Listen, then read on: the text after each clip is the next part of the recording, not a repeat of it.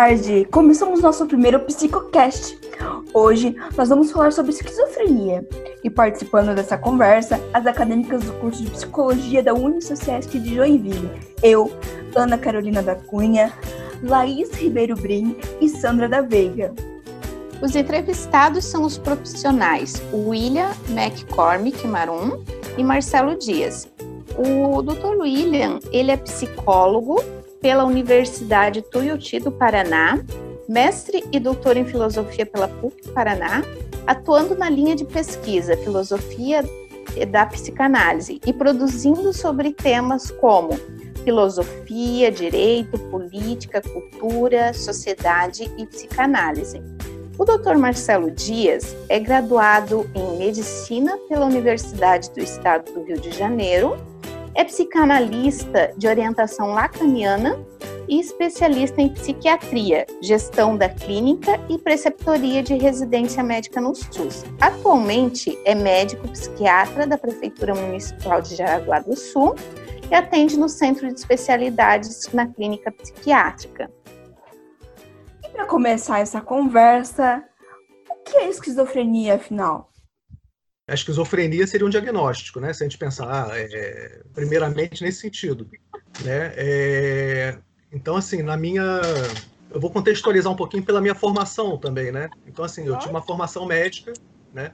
E a formação médica é voltada nesse sentido, assim, do diagnóstico, do tratamento, da cura, identificar um fator causal, algum tudo nesse sentido, assim, né? E aí eu terminei a medicina e fui fazer psiquiatria. E, e na época ainda, que isso foi na década de 90, 91, 92, 93, ali naquela, naquela época ali, a formação em psiquiatria ainda era muito nos moldes da psiquiatria clássica. Né? Então, então a minha formação em psiquiatria foi pela psiquiatria clássica, que é uma que é uma que é baseada na fenomenologia, que, que é diferente da psicanálise. E então, assim, é, a esquizofrenia, né, pela, pela psiquiatria clássica, na época que eu aprendi e tal, seria é, um diagnóstico, uma doença, né, um transtorno, né, que depois é, se fala nesses termos, é, com determinados sintomas, né, determinados sinais, é, que você poderia, a partir da observação, do olhar, definir aquela pessoa como esquizofrênica. Né? É, mais tarde, é, aí eu, eu, é, eu, comecei, eu comecei a minha, assim, comecei a fazer análise e tal, fui, é, a minha formação foi, foi pelo caminho da psicanálise e aí já foi por um outro caminho é, em termos de psicopatologia, digamos assim, né? Uhum. Que é pela noção de estrutura, que seria uma estrutura, né? E não mais um diagnóstico, uma doença, né? Então, seria uma estrutura, é, a estrutura psicótica, no caso, né? E, e aí, é, o meu trabalho hoje, na realidade, é, é, é, é um trabalho, assim, eu trabalho como psiquiatra, né? É, na rede pública, consultório, eu trabalho como psicanalista, eu faço só psicanálise no consultório, não faço, eu, eu não atendo mais psiquiatria no consultório, e na rede pública como psiquiatra. Só que como psiquiatra, lógico, eu sou demandado no sentido assim de intervir, medicação, essas coisas todas, né? Porque eu, eu sou, eu sou psiquiatra da prefeitura da, da cidade. É, mas lógico a minha prática é que a minha prática é atravessada totalmente pela psicanálise, né? Então é, uma, é, um, é, um, é um outro caminho, né? Um pouco diferente do, do caminho, digamos assim, hoje em voga, né? Que é baseado em em critérios diagnósticos, CID-10, DSM, e, enfim, né, isso eu acho que a gente vai conversar mais adiante, assim, entendeu? Então, então a esquizofrenia hoje, hoje, hoje para mim seria é, seria uma estrutura psicótica, né? É, uma, uma, das, uma das apresentações, digamos assim, né, da, é, de, um, de, um, de um sujeito numa estrutura psicótica. acho que, acho que, acho que, resumidamente.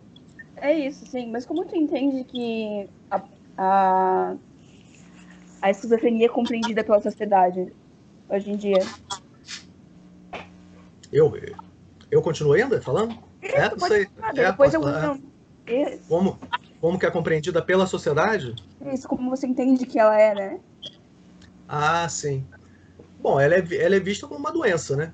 E como uma doença, loucura, né? É, e, a, e, e principalmente a esquizofrenia, né, que dentro das psicoses, digamos assim, né, é, ela, ela é aquela mais assim que se, que se encaixa naquela, naquela, naquele imaginário do doido, né, do doido varrido, digamos assim, do louco, né, pessoa totalmente Sim. fora, fora da casinha, o andarilho, aquele que, né, que, que não fala coisa com coisa e tal. Então é tido como louco, né, como é, o estado doente mental, né? mas é tido como uma doença, né? e muitas vezes esquecido ali no sentido de, que como ele pode ser tomado como sujeito ali também, mas ele é, é, é, é, e aí tem todos os preconceitos, né, em relação a essa posição do, do, do louco, do doente mental, daquele que pode é, fazer algum mal, né, que pode agredir, enfim, aí mas exi existe um preconceito muito grande por parte da, da, social, né? Digamos assim, um preconceito social, né? Sim, legal. William, para ti o que seria a esquizofrenia? É, bem, novamente, obrigado pelo convite, as meninas, Ana, é, é, Marcelo, conterrâneo do Rio. É, bem, é, eu, assim, queria falar algumas coisas, eu estava pensando aqui. Eu gosto muito de receber perguntas como roteiro, porque eu acabo subvertendo um pouquinho as perguntas e acabo não as obedecendo muito, tá? Fica vontade. Tranquilo, é, é só uma página. eu acho que o primeiro ponto que tem, é, que tem acontecido, um fenômeno muito contemporâneo, acho que a gente precisa respeitar a loucura. Né? A gente tem ouvido muito falar que qualquer coisa é loucura, né? A gente está vivendo muitos discursos perversos que são chamados de louco, eu acho que a gente precisa respeitar um pouquinho que, que é, é, é, é loucura. Nem tudo, nem tudo é loucura, né? nem tudo é, é patologia. E eu acho que a, a psicanálise, historicamente, vem para contribuir, é, é, primeiramente, subvertendo o que é a noção de sujeito e o que é uma noção de, de, de doença, né? Primeiro que o, o sujeito da uh, uh, uh, o indivíduo, né, o humano, né, que é olhado pela psicanálise é diferente, né, como o Marcelo já adiantou, já é diferente de uma ciência de uma ciência médica, né? Ou seja, ciências médicas vão olhar o, o, humano como aquele dotado de necessidades biológicas, fisiológicas e representações mentais. Né? A gente está falando de um sujeito que é um produto, né, que é um fenômeno de, é, de linguagem que é constituído né, nessas relações de é, é, é castração, identificação, alienação, é um produto, né? É, é, outro ponto que é importante, eu acho que para vocês, né, enquanto futuras psicólogas, né, eu acho nós precisamos atender primeiramente seres humanos, né? Eu, eu ouço muito isso é, nos corredores de clínicas, nos corredores de universidades, né?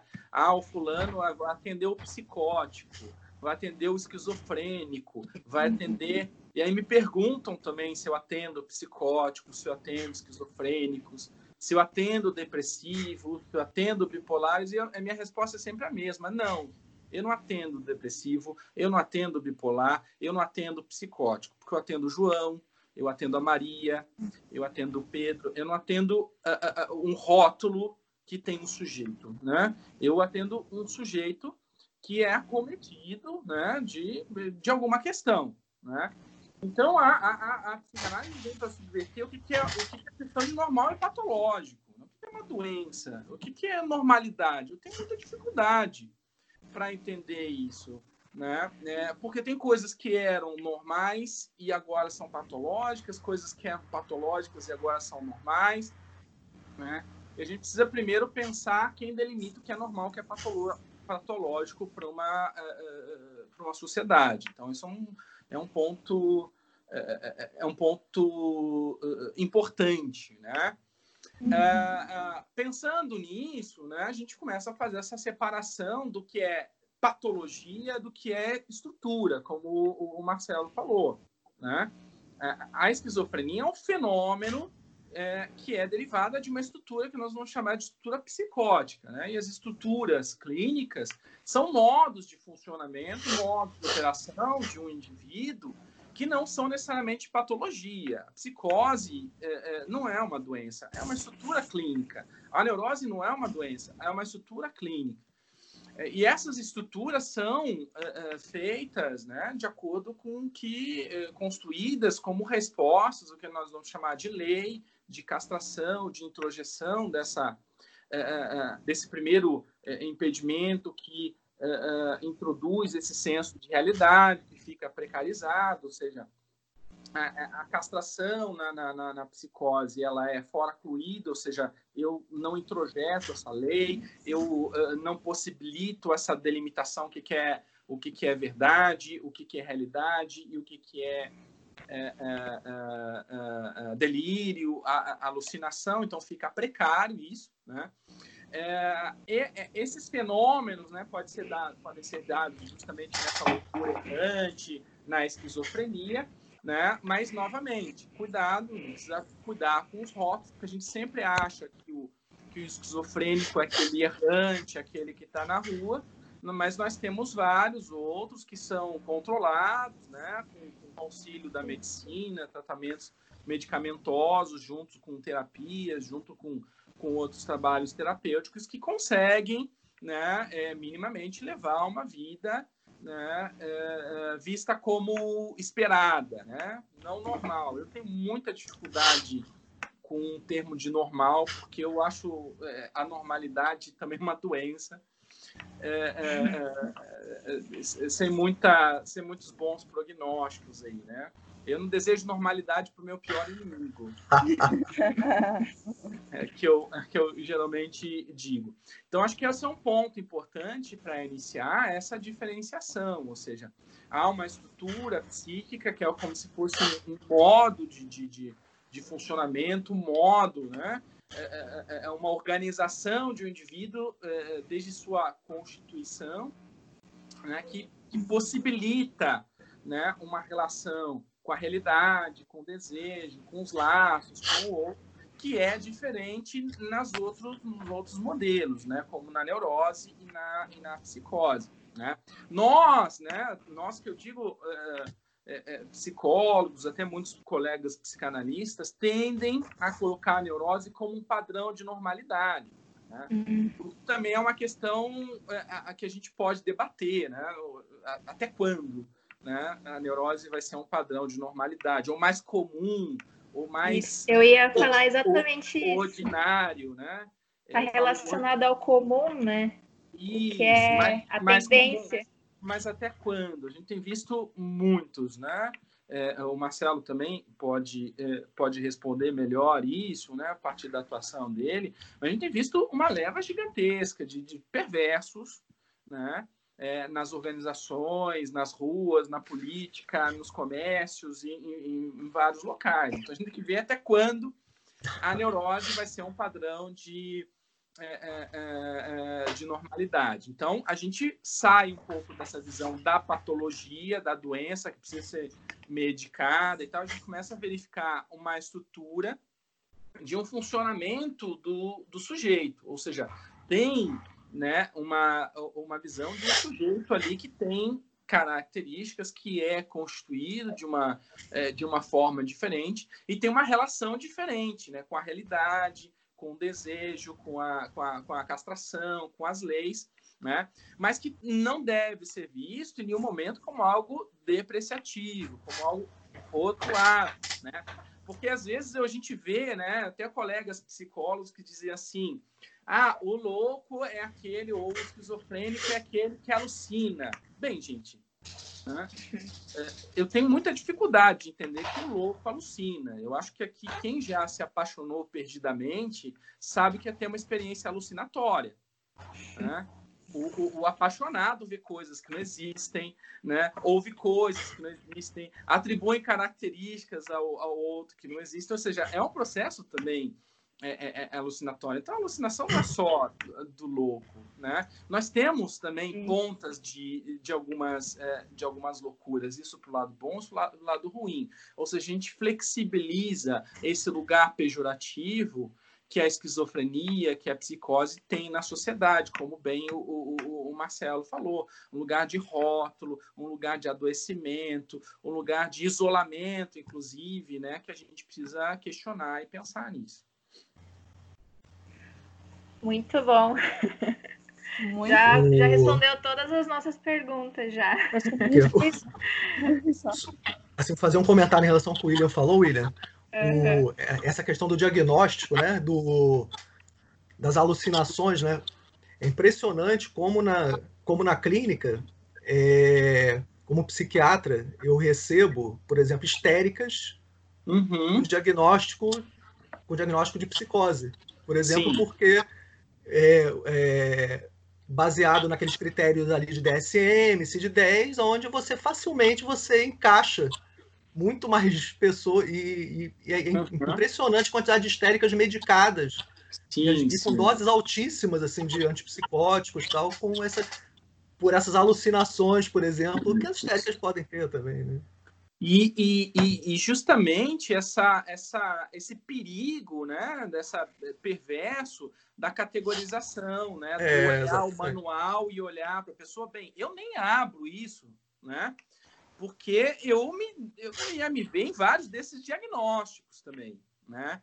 É, então se perde a escuta, né? Às vezes é uma outra questão que é diagnosticada de acordo com o rótulo e a gente promove, promove violências, né? Pessoas que têm uma relação diferente com o desejo, com, com, com, com a lei que, é, é inclusive, é extremamente importante, saudável, são vistas como adoecidas, né? E aí temos essa, essa, essa genialidade inicial, esse pontapé inicial dado por Freud, de quebrar essa visão, principalmente da, da histeria, que, até, que era visto primeiro como uma possessão demoníaca, como um, um adoecimento, uma loucura, é, e, e, e, Freud né, começa a olhar para elas, opa, tem alguma coisa ali, tem alguma coisa ali que não consegue ser dito, que vai no corpo, que se transfere para o corpo, que se converte, ou seja, é, é, a histeria é a mãe né, da, da, da, da, da psicanálise. E se não fosse esse olhar desse médico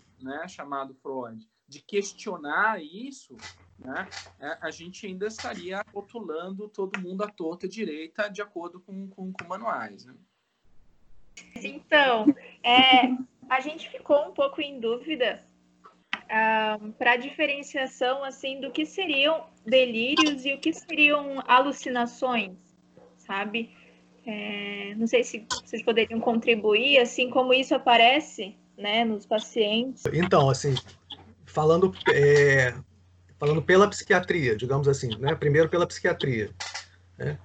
É, os delírios seriam, digamos assim, alterações do pensamento, né? Então, assim, seriam alterações, por exemplo, o, é, um determinado pensamento que não seria, digamos assim, coerente com a realidade. Né? As alucinações, para a psiquiatria, pela, pela fenomenologia, seriam alterações, digamos assim, que a gente chama de, de alterações da sensopercepção. Então, da, da, por exemplo, da, da audição, da visão, do olfato. Então, é, ou seja, é, você tá, estar vendo coisas que não existem, ouvindo coisas que não existem, sentindo cheiros que não existem, se, é, é, ou, ou, sentindo coisas no corpo, sensações no corpo que não existem. Né? É, o, que, o que acontece é que, por exemplo, é, mesmo na, é, na pela psiquiatria clássica, você não consegue simplesmente fazer um diagnóstico, digamos assim, de psicose, de esquizofrenia, de uma paranoia, de, né, de, de, de uma psicose é, simples, somente por, pelas alterações do pensamento e, e, e, das alucinações. Porque, como a gente estava comentando, o William falou também, está comentando antes, é, essas alucinações elas podem aparecer, por exemplo, em outras estruturas. Né? O próprio delírio, em, em determinadas situações, também pode, né, o William deu o exemplo, por exemplo, da paixão. Então, assim, é, aparece em, em, em, várias estruturas. Né? Então, isso, isso não é uma, uma, é, uma é, algo assim que você pode confirmar um diagnóstico, digamos assim, pela, pela por uma alteração do pensamento ou, ou, ou pela alucinação. Né? Mas, assim, resumidamente, seria mais ou menos isso. Assim, o delírio seria uma alteração do pensamento, as alucinações da percepção. Né? É, em termos de diagnóstico, né, é, é, o, o Lacan ele vai, ele vai trazer depois assim que o mais importante para o diagnóstico seriam as alterações de linguagem. Né, quando você traz alterações de linguagem. E eu acrescento também aí um pouco é, é, uma síndrome que foi, que foi descrita por um psiquiatra chamado Clerambault, é, que, que, era professor do Lacan, ali, né, o Lacan trabalhou com ele e tal, que ele, que, ele, que ele tinha uma síndrome chamada síndrome de automatismo mental, que é o fato da, da, do sujeito se ver invadido ou, ou, influenciado pelo outro, por algo externo. Né? É, na minha prática clínica, é, eu levo muito mais em conta essas alterações de linguagem, por exemplo, pessoas falam, é, que a gente chama, assim, um exemplo, um, neologismo, falar uma palavra que a pessoa assim que não existe, né? Uma palavra que não existe e que ela cria para dar conta de algo que ela está querendo dar um sentido também para aquilo ali. É, ou então um bloqueio do pensamento, ela fala, interrompe, ela, ela muda a, a, a linha de a linha do discurso, né? E, e a síndrome, e a síndrome de, auto, de automatismo mental. Então, por exemplo, na minha clínica, essas, é, é essas alterações para mim são mais importantes para eu digamos assim, é, firmar mais essa questão do diagnóstico. E em relação às alucinações, uma coisa importante é assim, ah, elas, elas não são importantes, são importantes para o diagnóstico, mas você tem que é, aí você tem que diferenciar bem o que, que é realmente uma alucinação de, de, uma estrutura psicótica que não é de uma estrutura psicótica, né? E, um, e, o, e o, o, delírio é a mesma coisa, né? E, e aí uma, uma, uma, uma, uma coisa importante nesse sentido é a questão da certeza, né? A gente fala assim que geralmente o paciente com uma estrutura psicótica, ele, ele, ele, ele, ele tem uma certeza em relação àquilo que ele está vivenciando. Né? O, o, o, neurótico ele traz sempre uma, uma, uma dúvida. Né? O neurótico é aquele sujeito da dúvida, digamos assim. Né? O psicótico não, ele tem uma certeza. Então, então às vezes, assim, ó, eu eu né, eu, eu estava dando exemplo, tá? Pacientes que estão tomando chegam para mim, no, no, já passaram por, por outros profissionais, estão há anos tomando, sei lá. Outro dia eu peguei uma paciente tomando 12, 13 comprimidos, uma coisa absurda, assim, e com um diagnóstico de psicose. Uhum. E aí você, e você vai ver na história, você vai começar, ah, porque ela via vultos, via vultos, ou então ouvia pessoas chamando.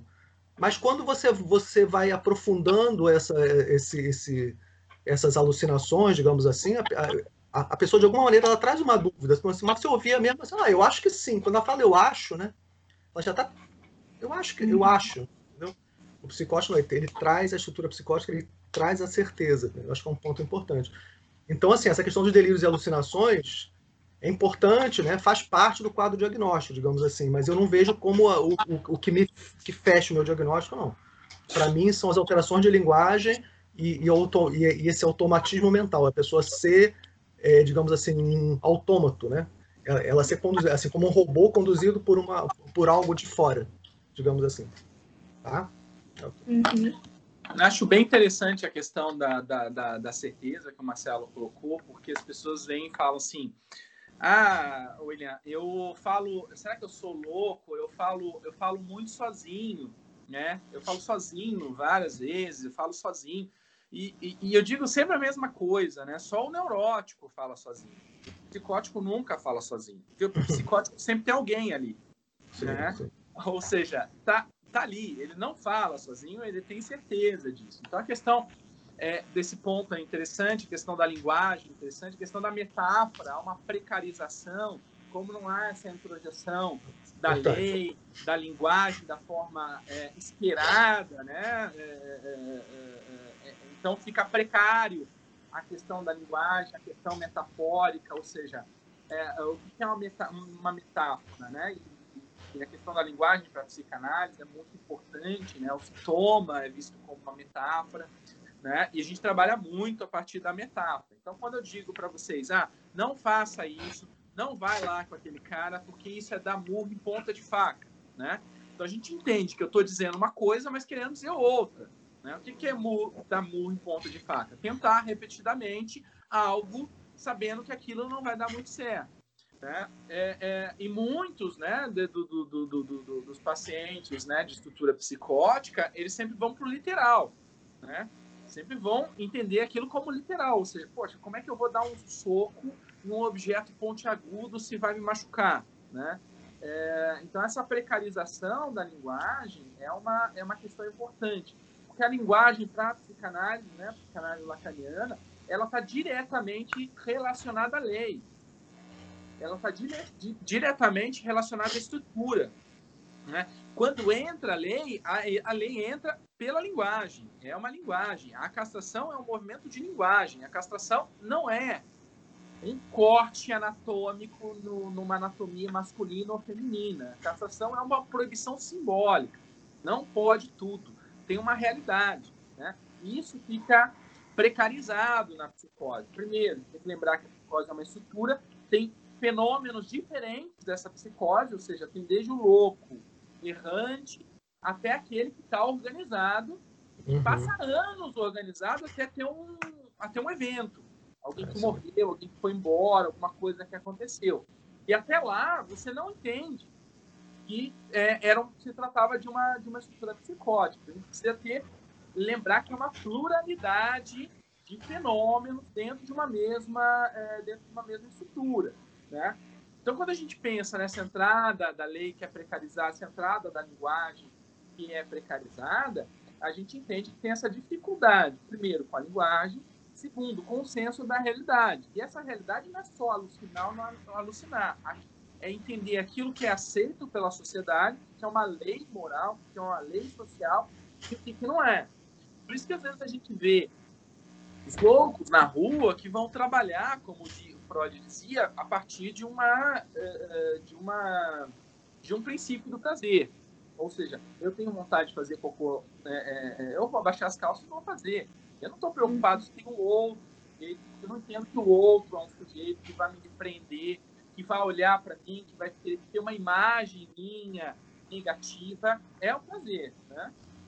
Na civilização, na entrada da lei, na entrada da linguagem, a gente começa a estabelecer o que é da realidade e o que é, é, é, é uma não realidade. Ou seja, eu tenho vontade de fazer cocô, mas eu sei que tem um lugar certo. Né? Essa entrada essa entrada da lei, ela está relacionada com a castração, então. Isso, isso.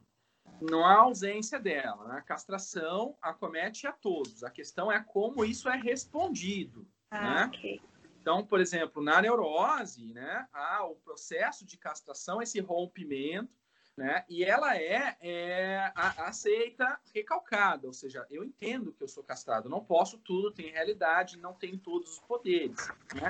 Por isso a culpa, por isso a dúvida, porque eu acredito que eu não posso tudo, que eu não tenho os poderes, mas eu acredito que alguém possa, que alguém saiba, ou seja, por isso a gente busca né, alguém que nos complete, alguém que. Porque eu, eu me sinto uh, faltante. Né? É, na, na, na perversão, essa lei ela é negada. Eu sei que existe essa lei, mas eu uh, uh, eu, eu ou desmentida, eu sei, eu, mas eu não aceito essa lei. Não é para mim, é para o outro. Né? Uhum. Na, na psicose, essa lei ela é fora incluída, fora incluída. Ela não, não é introjetada da forma né, que é, é, é, é esperada em si. Né? Com isso, toda essa, essa precarização. Né? Mas onde aparece essa, essa castração, por exemplo? Né? É, é, Lacan vai falar de um, de um conceito importante que é o conceitual, né? que é instituído né, desde os primeiros momentos da nossa vida. Né? Se tem um lugar que não há falta, é no útero. No útero não falta nada. Né? No útero eu sou uno, no útero eu sou completo. Eu sou jogado para o mundo, né? é, é, com, alguém me tira da barriga da minha mãe, com luz, com, com som, com temperatura, as coisas não vêm na hora, então tenho fome, eu começo a ir ao mundo, fazer um movimento ao mundo para que esse mundo me responda. Eu começo a entender que tem que que está incompleto, está faltante. Como, o movimento que eu quero fazer, eu vou correr de volta para esse útero. Ou seja, me sentir uno de novo. Me sentir uhum. completo de novo né? Mas nesse movimento, quando eu faço esse movimento, né, para entrar de novo, e essa entrada é simbólica, tá, gente? É, é, vem algo e me barra. Né? É, isso nós vamos chamar de castração, ou seja, não dá para voltar a ser uno de novo. Porque esse objeto né? Está perdido. Né? Isso é o que Lacan vai chamar de objeto A, é a falta do objeto. Né? Esse objeto está perdido, está perdido para sempre. Então todos nós vagamos, né? Não é só o louco que é, que é errante. Todos nós somos errantes, né? uhum. né? Por quê? Porque a gente passa a vida buscando coisas que nós imaginamos ou acreditamos que vão completar nossa falta. Né? O que, que vocês estão fazendo na, na universidade? Se não, tendo uma relação de trabalho, tendo um diploma, tendo uma profissão que vá fazer com que vocês se sintam realizadas. E quando vocês pegam isso, vão descobrir que não é isso. É uma outra coisa. Ai, Aí vocês vão numa outra coisa. Por isso a gente vai ao outro.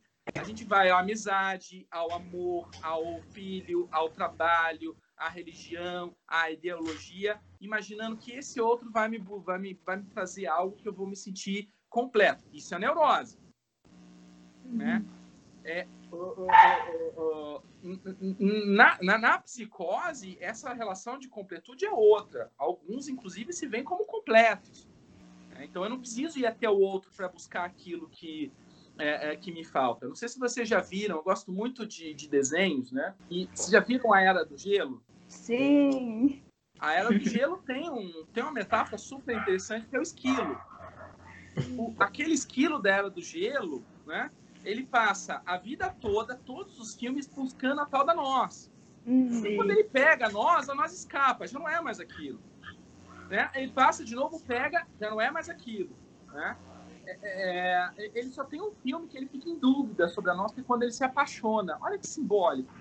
Ele fica em dúvida sobre a nós ou sobre uh, uh, o, apaixonamento. No final, ele escolhe errado. Mas é justamente isso. Né? O que é nós senão aquilo que nós vamos chamar de objeto A. Aquilo que é o, o objeto causa do desejo aquele objeto que nunca é preenchido, porque aquele objeto é justamente aquilo que a gente está sempre buscando, né? E esses tempos lançaram aquele livrinho pouco que chama Parte Falta, achando uhum. que é algo uh, extremamente novo, mas aquilo é pura teoria lacaniana, né? Que é justamente a parte que falta que faz eu caminhar, que eu me sinto completo não tenho mais é, porquê. A gente só sai da cama porque tem falta. Né? O, eu queria aproveitar, das, assim, é, exemplificar assim, com, com, situações assim, da minha experiência clínica, assim, né, sobre o que o William falou em relação à metáfora, William. Eu, eu tive hum. um paciente que foi assim, que foi um drama, onde, de, porque era um, foi um paciente que ele, ele me foi encaminhado a partir do manicômio judiciário, ele ficou preso muitos anos, né?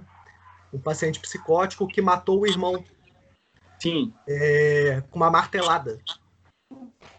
E esse paciente ficou nesse manicômio, ficou preso tal, e depois ele foi liberado com a condição que o juiz deu de que ele, uma vez por mês, ele fosse ao psiquiatra e levasse um laudo para esse juiz dizendo como é que estava, né? E, e, e, o psiquiatra, na época, era eu, né? Porque eu, eu, fazia, eu, eu trabalhava na rede, né? E esse paciente, ele vinha todo mês, né? E aí eu assim, né, com, com, certo medo, né? Com que, qual vai ser a reação, como é que é essa história de um paciente que mata, que matou o irmão tal, né?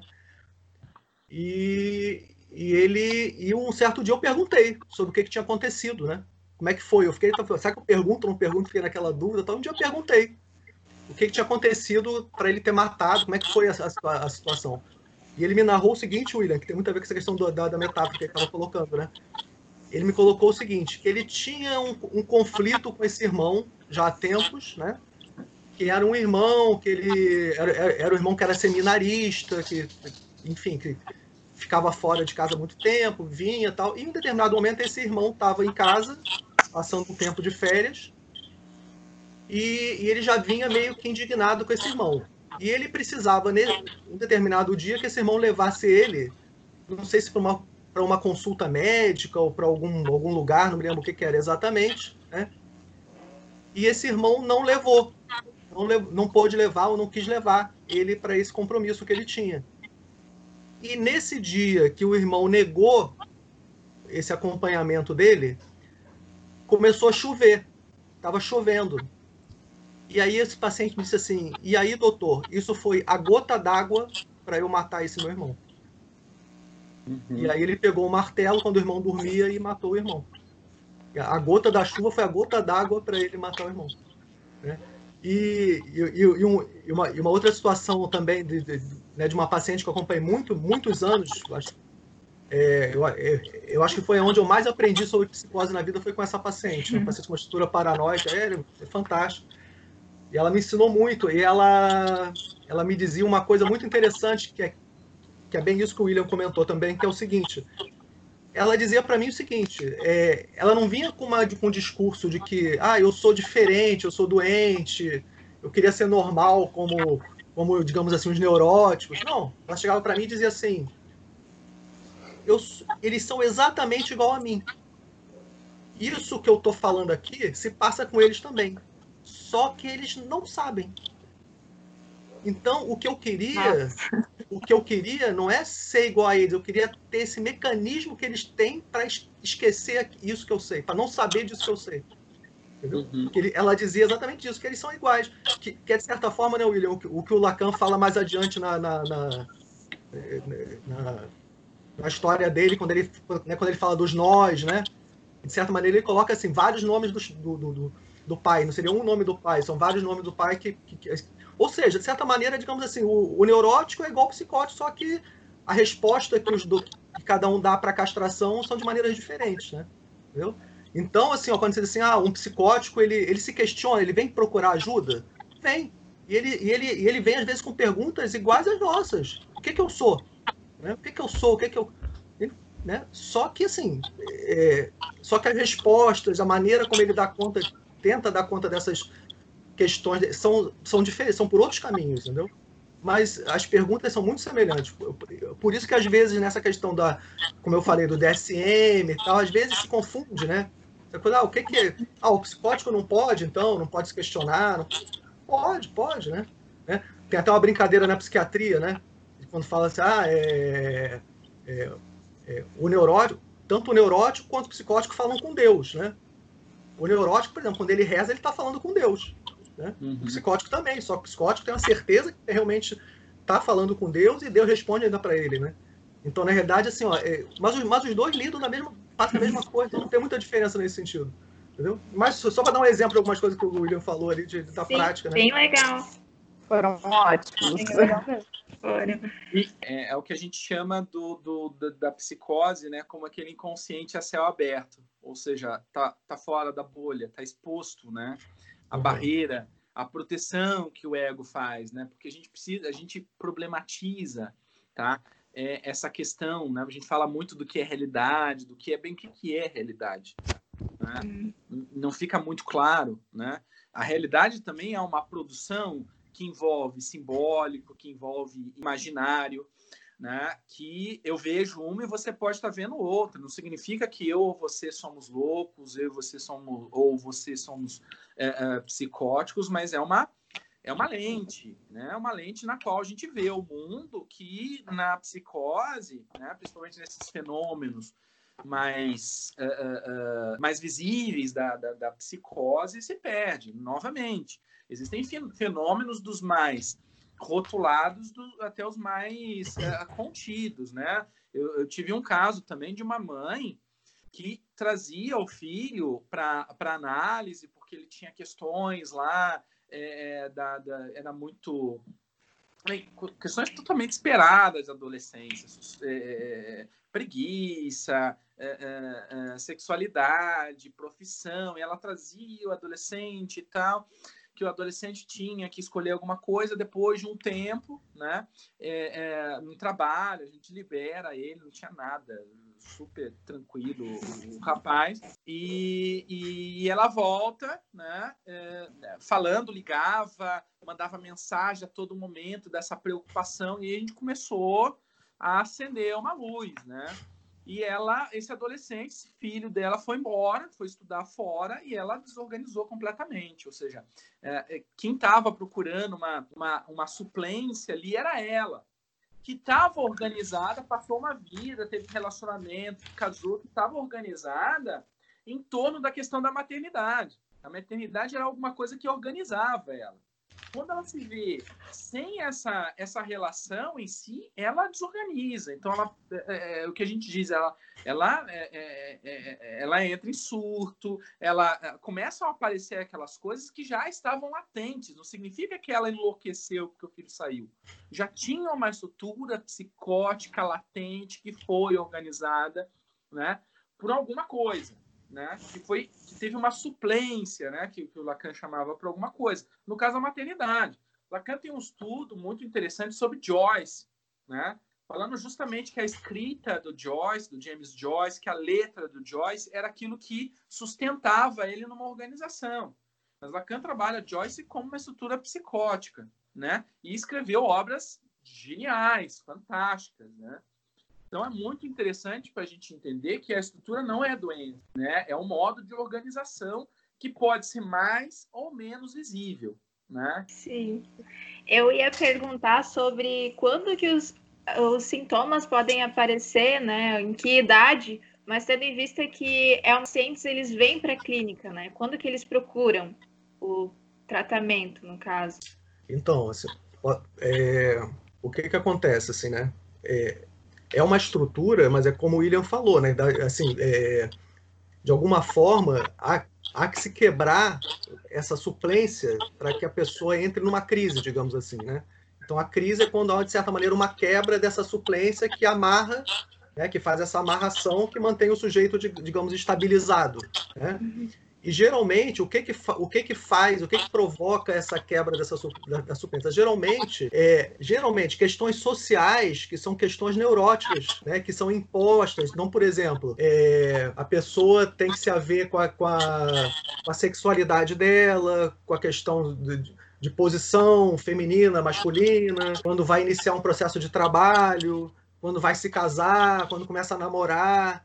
Então, geralmente, a grande maioria do, das primeiras crises esquizofrênicas, que a gente está falando mais de esquizofrenia, acontece a partir da adolescência, que é quando começa a, né, quando, quando as pessoas começam a se ver com essas questões né? Então, por exemplo, é, uma mulher pode, por exemplo, surtar quando, quando fica grávida, na maternidade, quando o bebê. Né? Enfim, mas são, são situações, de, digamos assim, da nossa sociedade neurótica, para onde aquele sujeito não vai ter uma resposta, não, não sabe como lidar, né? Então, eu, eu tinha uma paciente que, que ela surtou quando, ela, quando o filho dela nasceu. Ela dizia assim: Eu não sei ser mãe, eu não sei o que é ser mãe. Né? Acho que ninguém sabe, talvez, mas assim. É. É, mas, Ainda bem. Mas, o, é, mas, mas, de certa maneira, o neurótico não, não, fica, não entra em crise, não fica, né, não fica. Ele diz assim: Ah, tá, vou aprender, vou, né? Ele, ele cria, digamos assim, critérios ele se, ela se, né, se inspira no outro, enfim, né? Mas o psicótico, quando ele fala não sei, é um não sei do, do, é de uma outra maneira, assim, né? Ele não sabe mesmo, né? Ele não sabe o que é ser, ele não sabe, né? Não sabe o que é uma mãe. E aí ela, e aí essa paciente entra, entra né? E, e, e, aí começa a delirar, e, enfim, a, a alucinar, tentando. Isso, isso acho que é uma coisa importante, né? Que os delírios eles, eles, são, eles são uma maneira de você tentar dar sentido para aquilo que ela, que ela não sabe, né? que o paciente não sabe, o sujeito não sabe, entendeu? Então, isso, isso é importante, por exemplo, na questão, mas a gente pode falar mais adiante, na questão do tratamento, por exemplo, né? Vai se medicar, o, o né? Se vai se medicar, se medica para tirar o delírio ou não, né? Se o delírio é algo, né? Mal comparando, né? Se a pessoa tem febre para combater bactéria, então a gente só dá um remédio para febre a partir dos 38, tem que dar uma chance para febre, né? Mesmo, então tem que se dar uma chance para o delírio também, né? E, para o sujeito ali construir. Então, então assim, é, então, então geralmente as primeiras crises são né, nessa época, na adolescência. Existem aquelas estatísticas, epidemiologia, não sei, que dizem que os homens, na esquizofrenia, os homens surtam mais cedo que as mulheres. Enfim, aí, lógico, né? A, americano tem mania de querer puxar para genética, né? Aquelas coisas todas. Tentam dizer que é pela genética. Mas, enfim, pode ser também pelas, pelas muito provavelmente pelas questões sociais, imposições do papel masculino, enfim socialmente, mas geralmente é a partir da adolescência, né? É, é raríssimo você ver um, um, um... Mas, na verdade, acho que eu nunca vi um paciente surtar a primeira vez depois dos 30, 30 e poucos, 35, é difícil, né? Porque até lá ele já passou por situações que já, já fizeram ele entrar em crise, digamos assim, né? Eu vi um relato de uma mãe, é, era um podcast assim voltado também para a esquizofrenia e era só que eram mães, né, falando dos próprios filhos. E achei interessante que ela comentou que o gatilho, né, para um surto foi o vestibular. Então, é, ele então, é, passou dias estudando ali para a prova, conseguiu passar e depois entrou em conflito. Né? É, essas então... insígnias, né? Essas insígnias, ó, tem que tem que ter formado, tem que ser, né? Tem que ganhar dinheiro, tem que ter uma posição, tem que trabalhar. E isso é complicado, porque aí ele entra em crise, aí cai, na, cai nessa rede de medicação, né? Medicalização, e aí é medicalizado, e aí ele nunca mais mesmo vai se haver, né? vai, vai voltar a se inserir na própria rede social, né? Ele sai da rede e não volta nunca mais. Geralmente é isso que acontece, né? Sim. É, eu queria fazer uma outra pergunta relacionada a, ao suicídio. Como vocês veem, assim, em relação ao paciente esquizofrênico? Eu já havia lido alguma coisa relacionada a isso, né? Que alguns é, 10% dos pacientes que, que têm esquizofrenia, eles cometem suicídio. O que, vocês têm a dizer assim sobre isso? Sim, acho sim. Acho que é menos sobre estatística e mais sobre singularidade em si, né? Existem sim casos, é, mas depende muito do grau, depende muito do, do, do, comprometimento. E às vezes muitos pacientes que têm é, é, vidas, né, esperadas, seja, estão organizados, desorganizam, aí depois voltam, são controlados é, entram num processo também depressivo, também é, é, é, é, melancólico, porque entendem que surtam, sabem que saem de si aí ficam se questionando né, sobre o sentido, etc. Isso acontece também. Pessoas que não estão em surto depois que surtam podem ter essas questões. Alguns podem é, se matar indiretamente, se colocando em risco, em, em, alguns casos também, né? Ou com cortes, ou com uh, ações que colocam esses personagens em risco. Então há, sim, uh, questões sobre, sobre suicídio, né? Sobre esse cuidado que ele tem que ter com o outro. Em surtos, né? Quando não está em surto, entende que surtou, entende que tem uma questão que está fora da realidade, que tem um rótulo pode é, é, entrar é, em idealizações, inclusive suicidas, e outros que estão em surto, dependendo do grau do comprometimento, ele tem muita dificuldade de entender o que é dele e o que é do outro, o que é dele e o que é do mundo, o que é dele, porque perde essa barreira, né? O inconsciente é ser aberto, como a gente falou eu quebro tudo, mas não é porque eu, eu tenho, tô com raiva da mesa, né? Não é porque eu tô com raiva da cadeira, é porque eu não sei o que é mesa, o que é cadeira. Tá, tá fragmentado, esquizofrênico, ego fragmentado, tá estilhaçado. E ali pode ter atitudes que, que podem causar cortes, machucados, inclusive é, mortes ali. Então, tanto todos as, todas as estruturas, gente, podem é, morrer e matar. Só que por formas diferentes, por visões diferentes, por coisas diferentes. Né? Acho muito interessante porque há um tempo atrás ligava-se muito é, né, o, o, exemplo que o, que, o, que o Marcelo falou, né, do, do esquizofrênico que matou o irmão. Então sempre se ligou muito a questão da morte, do, uh, e ligava muito, por exemplo, ah, o serial killer é um psicótico, ou o serial killer é um perverso. Tem nada a ver isso, tem nada a ver, não é uma estrutura Sim. isso. Né? Pessoas que matam ou matam em série, pode matar porque um ET colocou um chip na cabeça dele, né? Seria o caso de um, de um esquizofrênico, né? Ou podem matar porque tem um gozo de ver o outro se ajoelhando, né? E implorando e tendo uma dominação e reduzindo esse outro a um objeto, que seria, por exemplo, o perverso, né? Mas para a gente entender que não é só um rótulo que é ligado a uma estrutura é. ou outra, né? É, isso é importante. Eu, na minha clínica, inclusive, assim, ó, o... eu já tive pacientes que mataram, né? Como, como eu falei, teve, teve uma mãe que matou um bebê de um ano, que, que eu também acabei fazendo uma perícia na época e tal. Mas a minha, a minha, a minha experiência é justamente o contrário, né? Eles muito mais se matam ou são mortos, né? Justamente por esse. Ah, o, ah, o, o fulano vai me matar e acaba matando, né? Então eu, eu, tive vários pacientes que foram mortos por causa dessa ideia de que eles eram agressivos, que pelo contrário, o paciente. Principalmente é, a esquizofrenia, onde os pacientes são muito desorganizados, né? Aquela história do, do doido.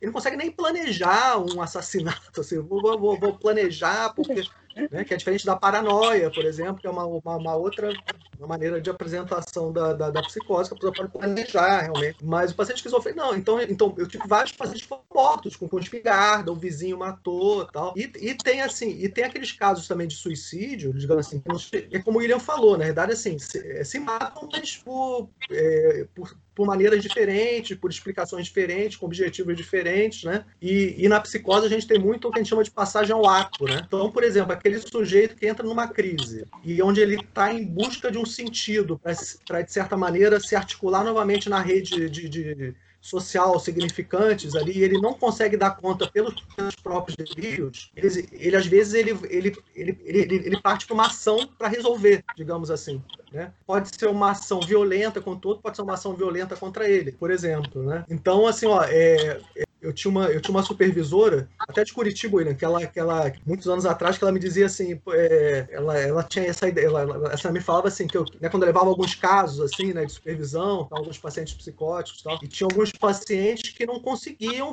construir um delírio ali, né, eles ficavam naquela, e ela me dizia o, o, o quanto que era arriscado, eh, nesse sentido desse paciente passar o ato, fazer alguma coisa para para se aliviar, para resolver dar conta de, uma, de, de, alguma coisa assim. Então, por exemplo, eu tive, eu, eu é, lá no Rio, tive paciente que, por exemplo, ele queria resolver, por exemplo, algo que ele não queria ver, ele pegou um caco, ele quebrou a janela, pegou um vidro tirou o olho, né? Enfiou o vidro assim tirou o olho fora para não ver. Então tem esse tipo de. É, tem, então são, são coisas assim. É, essa ao contrário, por exemplo, de, de, de assassinato, né? Por exemplo, essa, essa história do paciente. Teve uma paciente que, que assim, que, que foi uma tragédia na cidade e tal, né? Que foi uma, uma mãe que que matou o bebê de um ano. E aí, na época, eu fui chamado para fazer a perícia, digamos, para fazer a perícia, e, ló, e a gente vai com essa ideia meio preconceituosa. Pô, matou um bebê, né? Caramba. Tá. E aí ela estava internada, ela foi internada, eu fui ao hospital para conversar com essa mulher. Quando eu conversei com essa mulher, me, a explicação que ela me deu para ter matado o bebê foi uma explicação totalmente, assim, de amor pelo filho, assim. Ela estava querendo proteger o filho contra o demônio que estava querendo matar o filho, ela, para ele não sofrer, ela poupou ele por amor. Uhum. E, a, e, e, a partir, e a partir desse lado, ela, ela não foi presa presa. Ela não foi presa. Ela se trata, ela faz acompanhando cacos aqui e tal. Uhum. Porque realmente. Mais disputabilidade, assim, né? É, entendeu? Então, então, assim, ó, é como o William falou, na realidade, é, todos matam, todos se matam, mas é, entendeu? Tipo, todos se questionam, todos. Mas os sentidos, a busca, as respostas que eles querem são, são diferentes, né? E para o diagnóstico tem até uma visão legal, ou seja, se é confirmado um diagnóstico, um delírio, uma alucinação, ele, ele tem um outro tipo de, de responsabilização penal, é. né? diferente de outras estruturas, né? Ou seja, ele não, ele não consegue diferenciar o que, que é realidade e o que, que é alucinação, diferente, por exemplo, do perverso, que sabe muito bem, né? Então, o perverso é aquele que, quando mata, porque também a gente imagina que o psicopata, o perverso é aquele que mata, tem perversos que nunca cometeram um crime no código penal, mas são perversos porque é uma visão de uhum. utilização da redução do outro, um objeto de gozo, é, é uma outra questão. Mas eles são, sim, responsabilizados diferentemente de uma, de uma esquizofrenia, etc. Mas a uhum. gente também mata as pessoas. Né? A grande diferença do neurótico é que o neurótico mata as pessoas aqui, ó. A gente imagina as pessoas morrendo, a gente dá suco nas pessoas, mas a gente Sim. se contenta em fantasiar. Porque o que o, o, o, Marcelo falou é muito importante. Lembra que eu falei que essa precarização da introjeção da lei, da linguagem, né? A linguagem, a palavra é o que dá é, é, um limite a isso. É o que dá uma fronteira a isso. É o que contém, né? É, que deixa contido isso. Quando a palavra cai, e aí quão mais comprometido na, na, na linguagem, quando, quanto mais a linguagem deficitária, foi o que muito bem o Marcelo colocou. As passagens ao ato são muito mais é, corriqueiras, são muito mais comuns, ou seja, ele explode porque não tem, não tem a palavra segurando, não tem a linguagem segurando. A gente se refugia na linguagem, se refugia na palavra. Né? Quando a palavra cai, vem o ato, né? vem a hostilidade. Isso acontece com a gente é, comumente, enquanto, é, é, enquanto neurótico. E a gente se refugia nessa questão imaginária, simbólica, para dar conta daquilo que o, que o psicótico não tem, esse repertório que o psicótico não tem. A gente se refugia numa fantasia, a gente se refugia na palavra para não precisar ir ao ato quanto o outro. Agora, imagina quando você não tem essa borda, né? esse limite, você vai ao ato. Né? Ou seja, toda essa precarização da entrada da lei, da entrada da linguagem, é o que possibilita essa visão, é, é, visão distorcida da realidade, essa possibilidade de atentado, de ida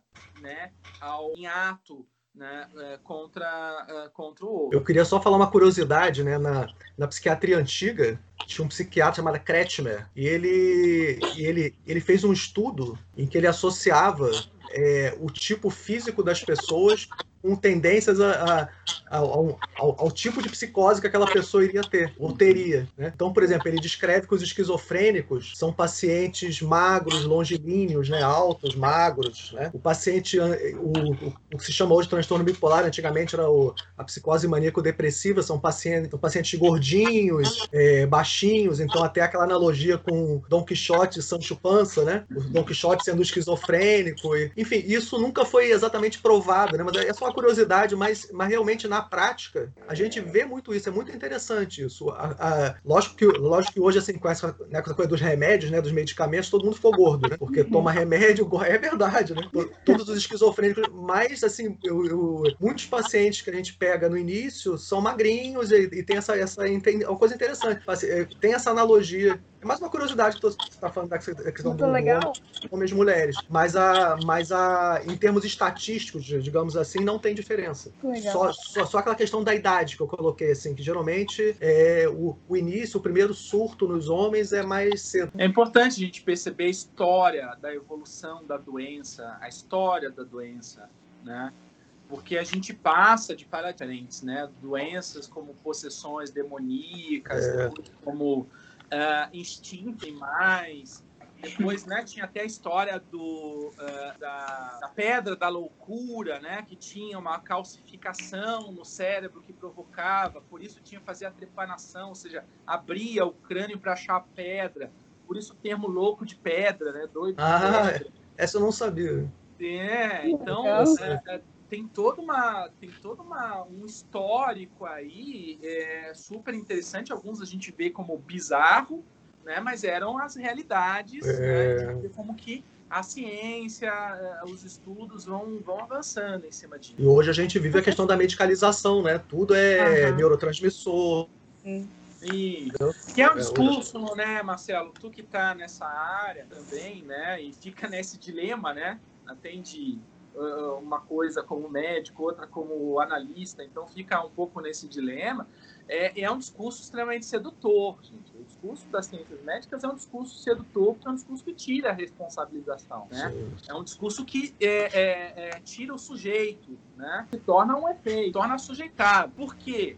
Né? Quando a gente fala é, é, de uma questão psicológica, né? A gente vai falar passado, de presente, futuro, de fantasias, né? Enquanto isso vem o discurso médico, assim, calma, poxa, falar de passado, né? Depressão, não, é, não tem nada a ver isso. É uma sinapse que não é feita, é um neurotransmissor. Ou seja, não é você, é o seu cérebro. Uhum, uhum.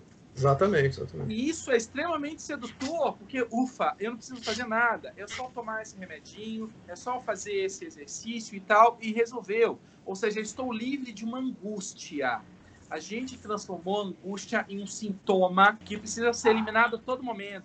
Com fone bebido, com influência da mídia, com, com, com é, comendo, bebendo, falando com outro, todo mundo. E a gente entende que, para análise, a angústia é matéria-prima. A gente produz angústia. Angústia é aquele vazio de significação. E a gente tem que preencher com alguma coisa. Né? Então, gente, a gente não pode ficar negando algumas angústias, fingindo que não está uh, olhando, colocando para debaixo do tapete, que é, é, me parece que é um pouco pior. É, quanto à comorbidade, o que vocês podem nos passar? Assim? Essa, essa fala da comorbidade é uma fala bem da, bem da, da medicina da psiquiatria atual, né? Que você uhum. pode encaixar uma pessoa em vários diagnósticos ali do DSM, do CID, e a pessoa tem cinco, quatro, três, quatro diagnósticos, né? E aí sai é... com uma é. receita de três páginas. É uma medicação cara, é um absurdo, é um absurdo, né? é um absurdo, é um absurdo, né? Eu, assim, eu, eu, eu, de certa maneira, eu sou. É, hoje eu me sinto meio sozinho, né? Porque eu, eu tô rodeado, assim, já, já já fui agredido em Facebook, me chamaram de ah, que eu tinha que mais em frequentar mais congressos, que eu era um antipsiquiatra, não sei, enfim, né? É, já fui totalmente me chamaram de burro, mas enfim, assim, o, é, a minha a minha prática hoje, ela ela ela fez um caminho um pouco inverso, assim, né? Na realidade, eu não me preocupo porque assim esses diagnósticos que a gente vê são diagnósticos sintomáticos, né? Por exemplo, quando você fala depressão, depressão é uma, é uma depressão é um sintoma, não é uma estrutura, né? A, a pessoa não, não, tem uma estrutura depressiva, né? Ela tem um sintoma. A depressão ela pode aparecer em todas as estruturas, né? entendeu? A pessoa pode estar triste, digamos assim, em todas as estruturas. Né? E, mas, aí, mas é como o William falou, né? na verdade se cria um, um termo, um diagnóstico para que para aquilo também se possa ter um remédio que a indústria farmacêutica possa lucrar com a venda desse remédio para esse sintoma ali, entendeu? Então uhum. assim, ó, eu não, eu não, eu quando atendo os pacientes, eu não me, eu não me, eu não me prendo muito nisso, eu não me, não, eu não fico tentando identificar os sintomas e encaixar em algum diagnóstico, né? Tanto que no meu, no máximo eu, eu tento, eu defino ali, né, se pegarem meus pacientes, porque aqui, aqui a gente tem prontuário eletrônico, né? Então é tudo no sistema, todos os médicos são integrados, né? Conseguem ver todos, toda a rede. Os meus diagnósticos são muito repetitivos, né? Porque eu boto assim, ou o paciente, eu, eu uso muito assim, eu sei, eu acho que vocês não tiveram contato com o diagnóstico, mas eu uso um, um diagnóstico genérico, que é um, por exemplo, um F48, que é um transtorno neurótico, usa um F28, que é um transtorno psicótico. Isso, para mim, é o mais importante, né? É, porque, na realidade, assim, ó, para que serve um diagnóstico? Esse é um outro ponto, né? Eu acho que isso vai num. Né, teria que ser um outro podcast. Mas, assim, mas para que serve um diagnóstico, né? Mesmo na psicanálise, né? Para quê? Então, na psiquiatria atual, digamos assim, o diagnóstico é para isso, é para você definir os sintomas e qual remédio que você vai usar para aqueles sintomas, né? Lógico, como eu como eu, como eu, eu tenho esse lugar de psiquiatra, eu sou demandado né, para esse lugar, eu tenho que, às vezes, eu recebo pacientes que já estão com medicação, que tem que rever de diagnóstico e tal. Então, às vezes, para mim é importante, por exemplo, vou dar um exemplo, para diferenciar um pouquinho se é uma, uma, uma psicose mais para o lado da esquizofrenia, da paranoia, em termos de fenômenos, né, do que um transtorno bipolar, uma psicose maníaco-depressiva. Por quê? Porque pela questão dos medicamentos, né? Porque se for uma psicose maníaco-depressiva, um transtorno bipolar, por exemplo, você pode usar o lítio, né, que, que, que realmente tem um efeito estabilizador ali daquela crise. É mais nesse sentido, às vezes, que eu uso, assim. Agora, esses, esses sintomas ali, né, de ah, se tem depressão junto, ansiedade, é como o William falou, né? Quem não tem angústia, né? Ansiedade é angústia, né? Mudou o teu. Agora é ansiedade, mas é angústia do Freud, né? Freud já falava de angústia, antes do Freud já falava. Então, na verdade, é angústia, né? E, mas, mas é isso, eu não me, eu não me, eu não me, eu não, eu não, eu não dou vários diagnósticos, eu não trabalho com essa questão multi, assim, comorbidades, né? Não, não nesse sentido. Né? A não ser, assim, comorbidades é, no sentido, por exemplo, a pessoa tem um é, tem sintomas, por exemplo, depressivos graves, melancólicos e tal, e tem, e, e tem Parkinson, uma doença neurológica. Aí é uma causa orgânica, ou tem sífilis, né? Ela tem sífilis e tá louco. Então, é, aí nesse sentido é interessante para você poder também descartar uma causa orgânica a fazer análise.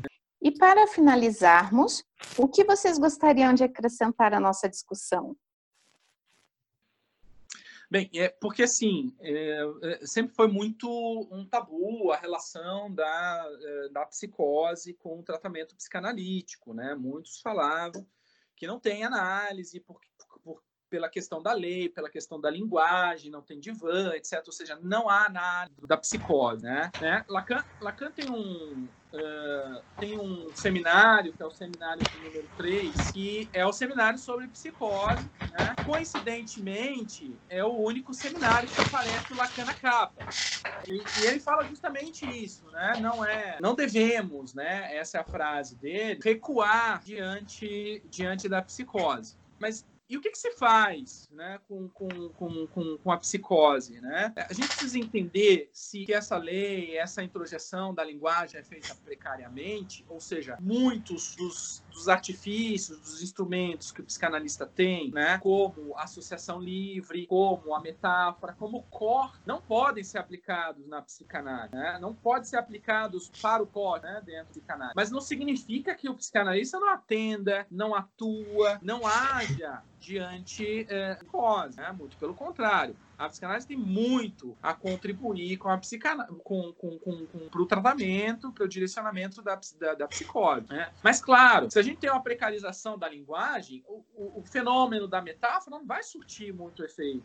Né? Se tem uma, uma relação né, de alucinação, de delírio como resposta à angústia, o corte, né, que, é um, que é um processo que a gente faz, né, ou seja, a gente corta em uma certa, um certo tipo de fala para deixar esse, esse, esse paciente numa posição de angústia para produzir, isso também não teria efeito, né? O próprio divã é impraticável, ou seja, eu não consigo falar com uma pessoa, olhar para ela, já está materializado. Ou seja, essa estrutura, esse setting da psicanálise não é aplicado né, é, em muito para a psicose, mas não significa que não tem como atuar. Né? O, o, o, Lacan vai falar é, sobre um tema que eu acho muito interessante, que é atuar como secretário, secretariar o psicótico, né? Que é secretarial, né? É acolher as demandas, é entender, é entrar um pouco, né? Nesse, né? nessa fantasia. Olha que interessante, para a neurose, né? A gente olha para a fantasia, para o imaginário como algo que pode ser cortado, né? Ou seja, diminui a fantasia, vinha a realidade, para vir à tona é, é, é, é, o simbólico, ou seja, é, ou seja, a gente diminui a fantasia. Na, é, na, na psicose, a gente corta essa fantasia fantasia, se a gente institui essa fantasia, muitas vezes ele desorganiza, surta, né?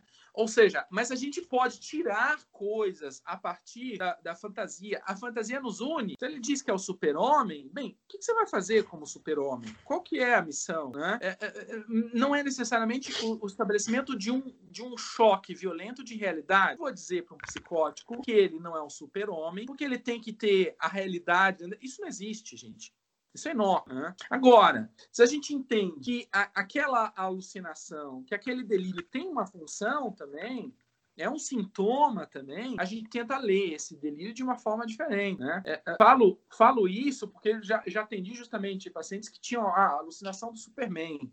Ele era o Superman, né? tinha superpoderes, etc. Eu poderia muito bem dizer que aquilo era uma bobeira, mas ele não tinha, não ia ter nenhum vínculo comigo ele ia resistir, podia até me bater por causa disso, né? Mas entendendo como que era ser o Superman para ele, entrando sem destituir, né, de uma forma violenta a, a, a, alucinação dele, a fantasia dele, a gente começou a entender que tinha uma história por trás, né? Uma história que a posição dele, Superman, é, é, entrava em contato até com uma relação com o pai, com a própria, também estava mostrando justamente essa castração que não estava introjetada, né? Não tem castração, eu sou Superman, né? ou seja, eu posso. E aquilo criou um vínculo, né? Aquilo começou a amenizar. Não significa que a loucura, que a estrutura foi curada. Tem cura de estrutura, não tem transição de estrutura. A estrutura é fixa, né? Lacan é muito não tem essa transição. Não é que o psicótico vai deixar de ser psicótico e se transformar em neurótico. Não existe isso.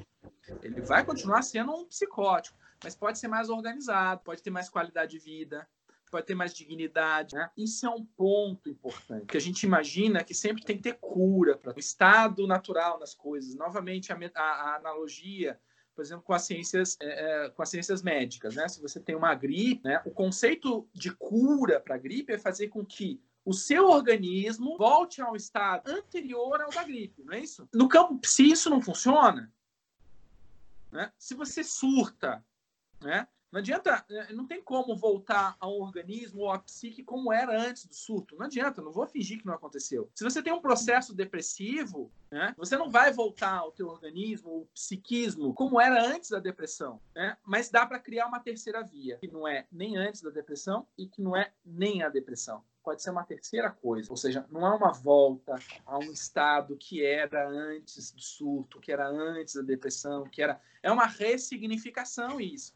E claro, gente, na psicose isso é precarizado, mas nós temos já vários casos de níveis né, de comprometimento, pacientes é, psicóticos né, com menor comprometimento, que conseguem minimamente se organizar, ter uma vida, né, ter trabalho, educação, qualidade, ter uh, uh, uh, dignidade. Isso é um ponto muito importante em si, porque é muito como acha que é uma, é uma, uma doença, que não tem cura, que tem que estar afastado, ou seja, isso é completamente, isso é tirar a dignidade desse, desse sujeito. Então, há uma atuação do analista, do psicanalista para a psicose. A gente não recua sobre a psicose, mas não é o mesmo setting, não é a mesma forma, não são as mesmas ferramentas que a gente usa para o neurótico. Né? Então, para ficar bem claro o que, que o que, que dá para ser feito aí. Ok? Legal. Marcelo, como tu caiu, gente, eu é, pô, dar uma é, é, me de...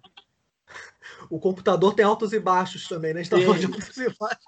Faz parte.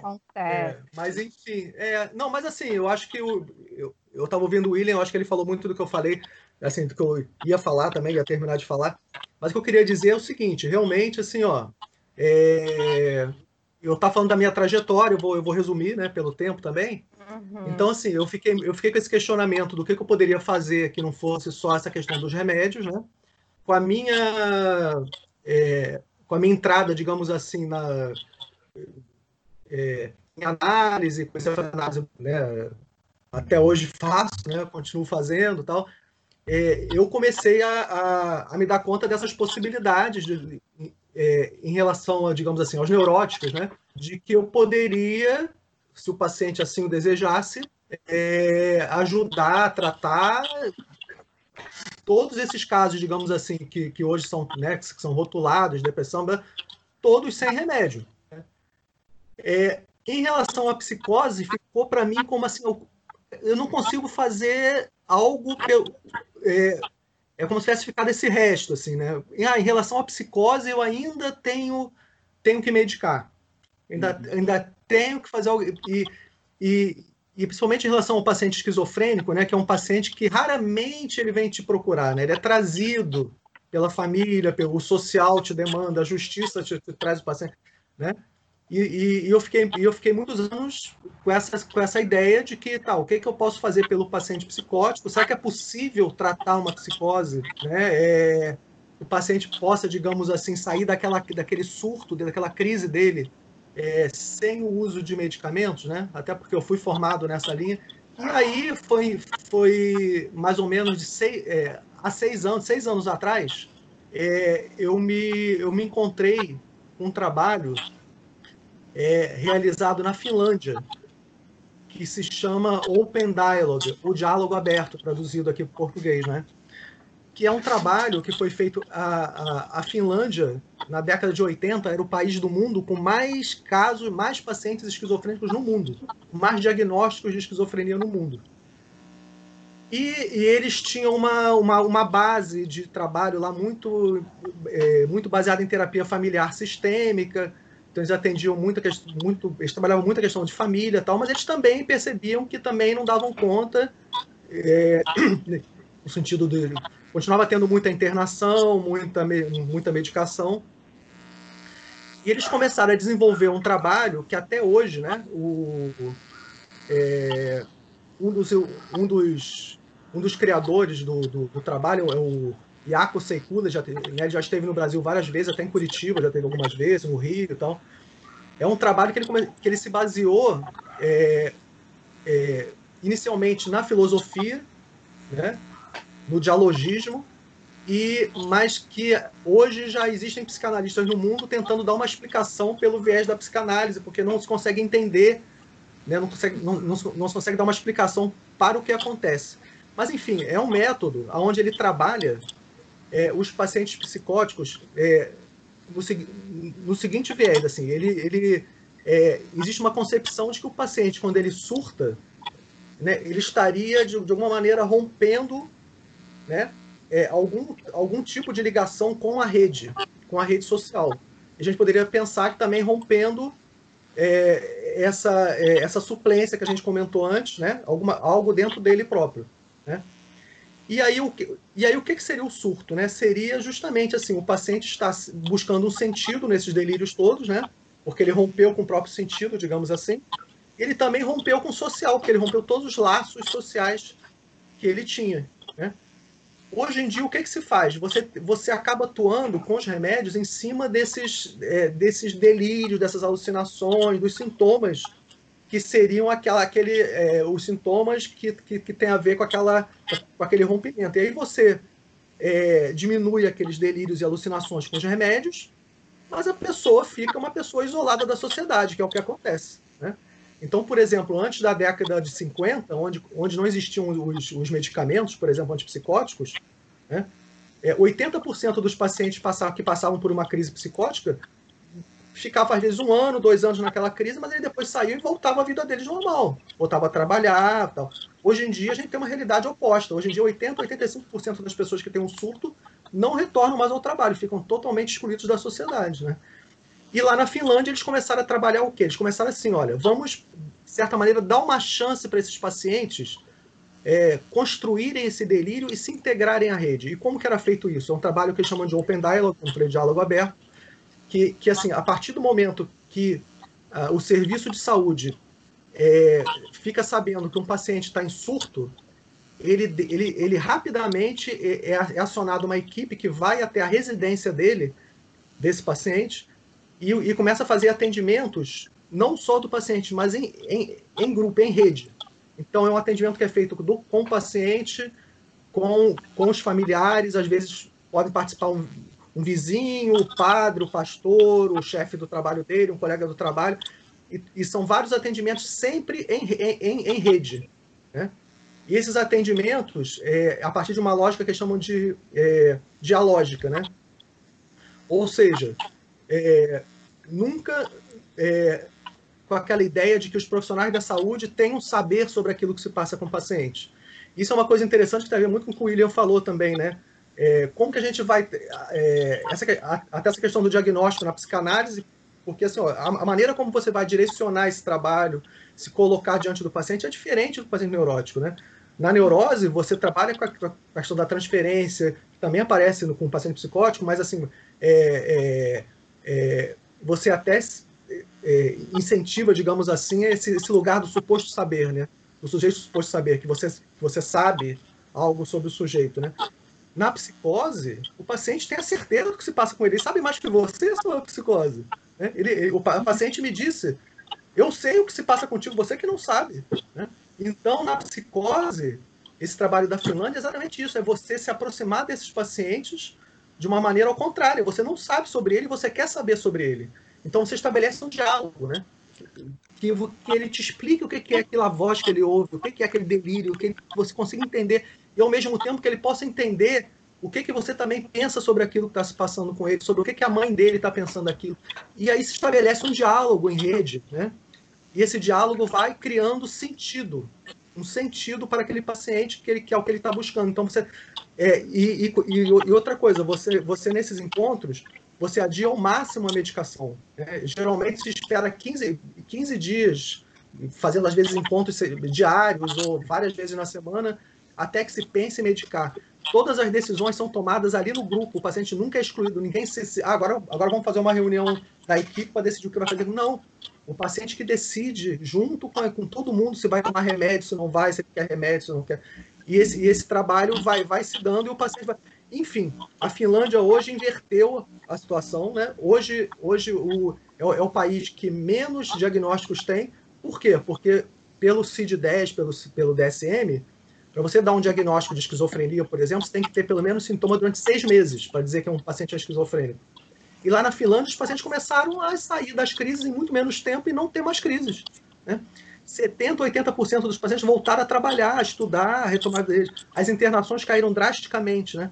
Isso está sendo estudado no mundo inteiro. Né? Vários países estão tentando replicar essa experiência. Estados Unidos, Itália, Noruega, é, Inglaterra, Reino Unido, é, porque estão tentando replicar não se sabe como funciona, né? tem muito, tem, como eu falei, muitos psicanalistas até tentando dar essa explicação, e mas não se, não, é, mas funciona, né? é uma coisa impressionante. É, é, eu tive a oportunidade aqui no Brasil de, assim, de, de, de conseguir estabelecer um trabalho semelhante, adaptado, durante um ano e meio, mais ou menos, e realmente é, uma, é impressionante. Né? As pessoas saindo de crises psicóticas sem, sem uso de medicação. Né? Então, a minha experiência é, hoje com pacientes psicóticos mudou muito assim. Primeiro que assim que eu não eu tento não medicar muito de início, eu tento dar um tempo para o paciente, né? dentro do possível.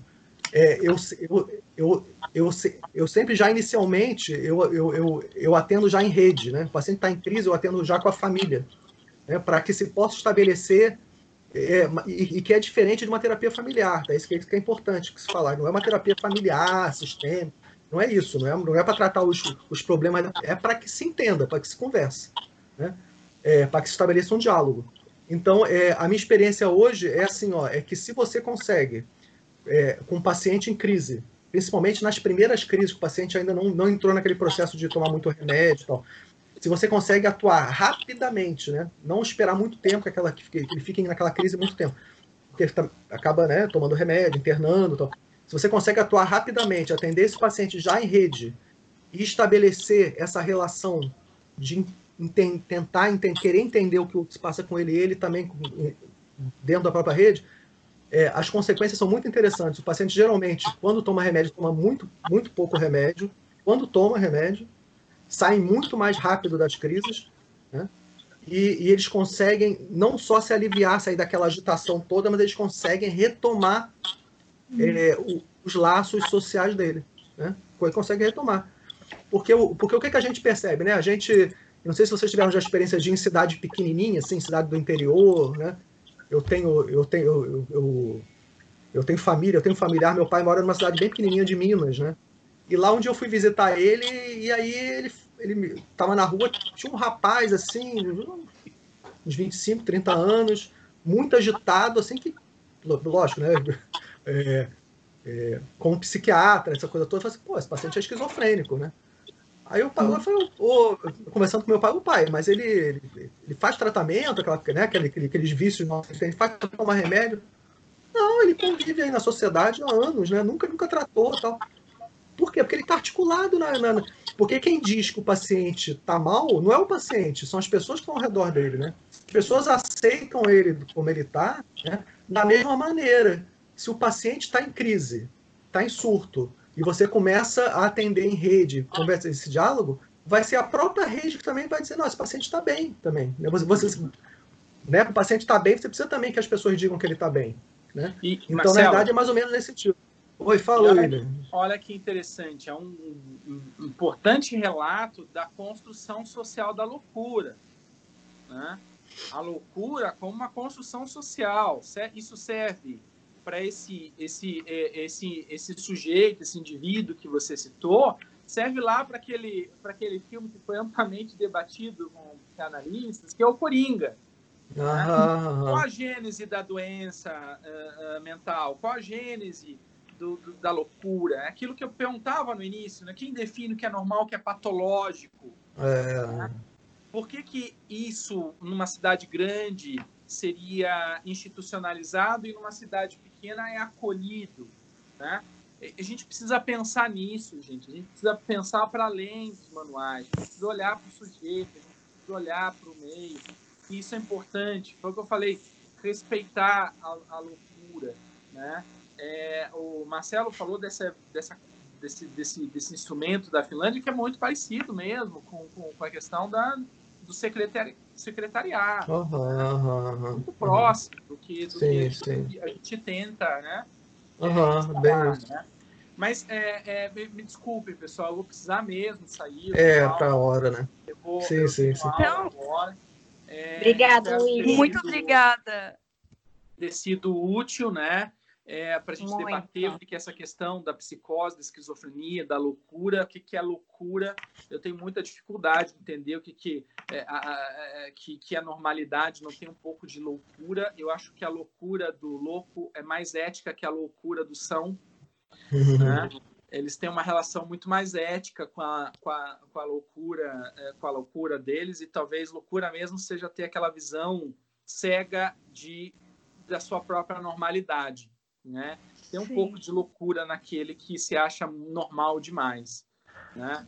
Então, muito obrigado pelo, pelo, pelo convite, muito prazer em conhecê-lo, Marcelo. Ah, também, William, foi legal, foi muito bom, muito bom. Me, me diverti bastante, mas eu, infelizmente eu tenho que ir, tenho que cuidar é, de uma É, eu também, eu também. É, obrigada. Muito obrigada Bom, pela atenção de vocês dois.